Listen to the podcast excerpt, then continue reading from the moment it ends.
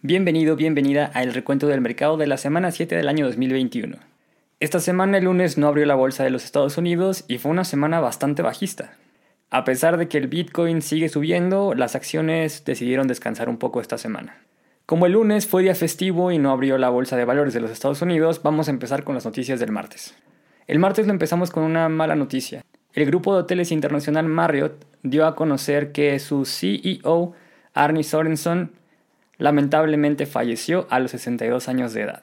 Arnie Sorenson había sido diagnosticado con cáncer de páncreas y a principios de este mes Marriott había comunicado que debido a que se estaba sometiendo a un tratamiento más exhaustivo no iba a poder darle toda la atención a la compañía. Por esta razón, a partir del 2 de febrero, Stephanie Linards y Tony Capuano tomaron algunas actividades que tenía Arnie Sorenson y entre los tres estaban llevando pues la dirección de la compañía. Desafortunadamente, Arnie perdió la batalla contra el cáncer y Marriott se queda sin CEO. Tanto Stephanie como Tony van a funcionar como CEO interino y la compañía estará anunciando al nuevo directivo dentro de las próximas dos semanas. Este día el precio de la acción de Marriott subió 0.71%, cerrando la sesión en 130 dólares con 40 centavos. Corea del Norte es un país bastante controversial, siempre está dando de qué hablar. Si no son guerras nucleares, es algún conflicto interno. Supuestamente Corea del Norte cerró las fronteras cuando se dieron los primeros brotes de coronavirus en China para evitar que se enfermaran las personas. Y siguen encerrados, nadie entra y nadie sale del país. Debido a esta estrategia de cerrar fronteras, se presume que en Corea del Norte no hay casos de coronavirus. Aunque los expertos creen que realmente sí hay, pero no lo quieren hacer público al mundo.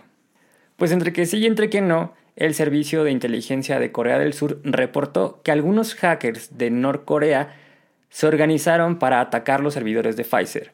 Este ataque tenía como objetivo robarse la información del desarrollo de la vacuna contra el coronavirus. Afortunadamente, los servidores de Pfizer están bien protegidos y la información está muy bien resguardada, por lo que no pudieron robarse nada, pero es algo extraño que quieran robarse los datos de la vacuna si es que en Corea del Norte pues no hay casos de coronavirus. Aparentemente esa información ahora vale más que el oro y la tienen que resguardar en una bóveda junto a la receta secreta de la Coca-Cola. Este día el precio de la acción de Pfizer bajó 0.09%, cerrando la sesión en 34 dólares con 69 centavos, mientras que el precio de la acción de BioNTech bajó 2.71%, cerrando la sesión en 114 dólares con 38 centavos. Vamos ahora con las noticias del miércoles. Este día Ford hizo el anuncio de que va a invertir mil millones de dólares en modificar la planta que tienen en Colonia, Alemania. El objetivo de la modificación es que puedan producir los carros eléctricos que van a estar distribuyendo en el continente europeo. Ford tiene muy claro que a partir de ahora todo es en pro del medio ambiente y están dándole mucho impulso a los autos eléctricos. Ford se propuso que para el 2026 su flota logre ser libre de emisiones de carbono. Esto lo va a hacer ofreciendo varios vehículos híbridos y eléctricos en el continente europeo y se espera que para el 2030 tenga únicamente vehículos eléctricos. Este día el precio de la acción de Ford bajó 0.52%, cerrando la sesión en 11 dólares con 48 centavos. Nestlé es una compañía que tenía varios productos en el rango de agua embotellada en los Estados Unidos. Estos productos se dividen en dos sectores, el sector comercial y el sector del lujo. En el sector comercial tenía marcas como Polar Spring, Deer Park, Osaka, Arrowhead, Ice Mountain y Pure Life. Pues Nestlé decidió vender todas estas marcas a One Rock Capital Partners en colaboración con Metropolis Company. El plan de Nestlé es deshacerse de todas estas marcas y darle un enfoque 100% a las marcas de lujo. Nestlé va a vender todas estas marcas en 4.300 millones de dólares. Con las marcas con las que se queda Nestlé son Perrier, Pellegrino y Aquapana. Aparte de enfocarse únicamente en la producción y desarrollo de estos productos, Nestlé vendió las marcas comerciales para lograr hacer que la producción de estos productos sea carbón neutral, o sea, no, no tenga emisiones de carbono, y en generar un nuevo negocio que se dedique a reciclar plástico. Este día el precio de la acción de Nestlé bajó 0.29%, cerrando la sesión en 111 dólares con 80 centavos. Y vamos ahora con una noticia que sorprendió a todos. Facebook tomó la decisión de prohibirle a las personas en Australia escribir, compartir o ver noticias dentro de la plataforma. El gobierno australiano generó una reforma de ley en la cual le exige a los medios digitales pagarle a los escritores, reporteros o medios de comunicación por publicar noticias en las plataformas. Por ejemplo, si un reportero comparte o escribe una noticia en Facebook, según el gobierno australiano, Facebook debería de pagarle a este escritor por publicar la noticia.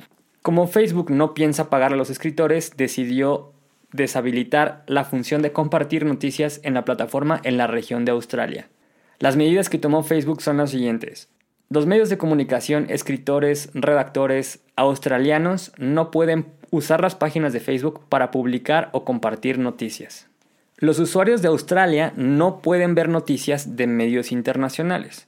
Y si no pueden compartir noticias de medios internacionales, tienen estrictamente prohibido compartir ligas a noticias de medios locales australianos.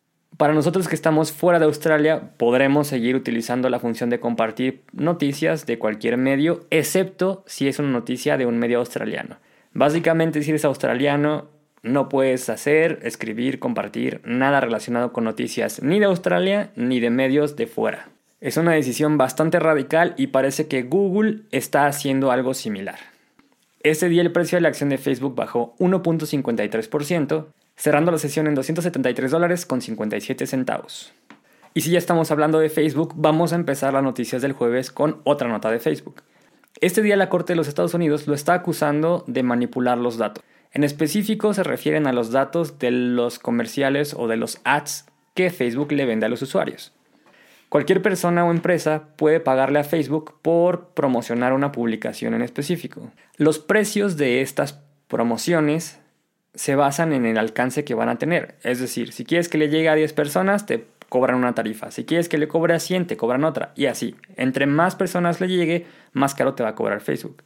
Pues en una investigación, el Departamento de Justicia encontró que Facebook infla el alcance. Te dice que vas a llegar a 100, pero a lo mejor no vas a llegar a todos y lo está acusando de hacerlo de manera consciente. Al parecer Facebook sabe que hay un error en el cálculo de impresiones o de alcance que tienen las publicaciones pagadas, pero también sabe que al decirle la verdad a los usuarios pueden perder bastante dinero. La Corte de Estados Unidos compartió varios correos internos de algunos empleados diciendo que lo que están haciendo está mal, como dando a entender que lo saben y aunque se reportó, se tomó la decisión de pasarlo por alto. Pero Facebook salió a decir que solamente es una historia armada, que el Departamento de Justicia está forzando mucho y que pues realmente el método de pago está bien especificado, muy desglosado y que es muy transparente.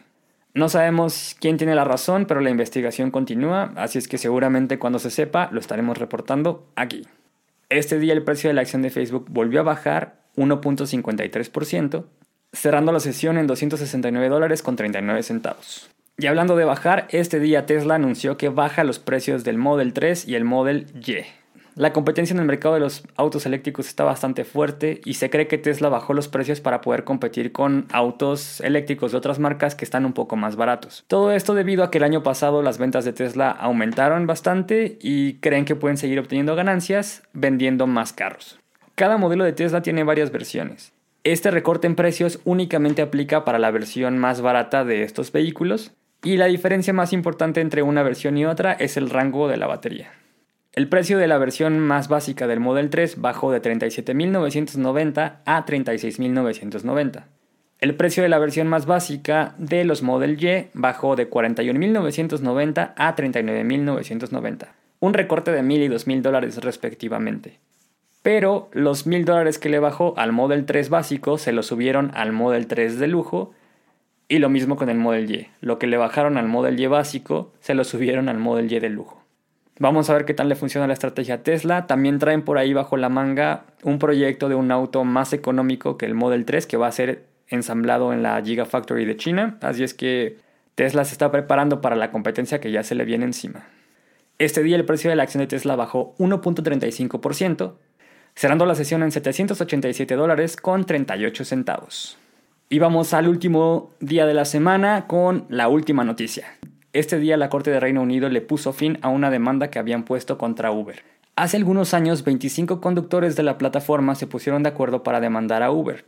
En la demanda le estaban exigiendo que les diera ciertas prestaciones porque son empleados. Las prestaciones que querían era un salario mínimo fijo establecido, tener aguinaldos, y pues faltas por alguna circunstancia médica. Uber se estaba negando a hacer este tipo de pagos a los conductores de la aplicación porque el modelo de negocio de Uber es simplemente ser una plataforma que conecta a conductores con pasajeros. Uber argumenta que realmente ellos pues no son jefes de los conductores, simplemente le dan la plataforma para que ellos funcionen como trabajadores independientes. La demanda duró varios años, pero al final de cuentas la Corte de Reino Unido decidió darle a los conductores la razón y ahora Uber está obligado a pagarle a estos 25 conductores las prestaciones que están pidiendo.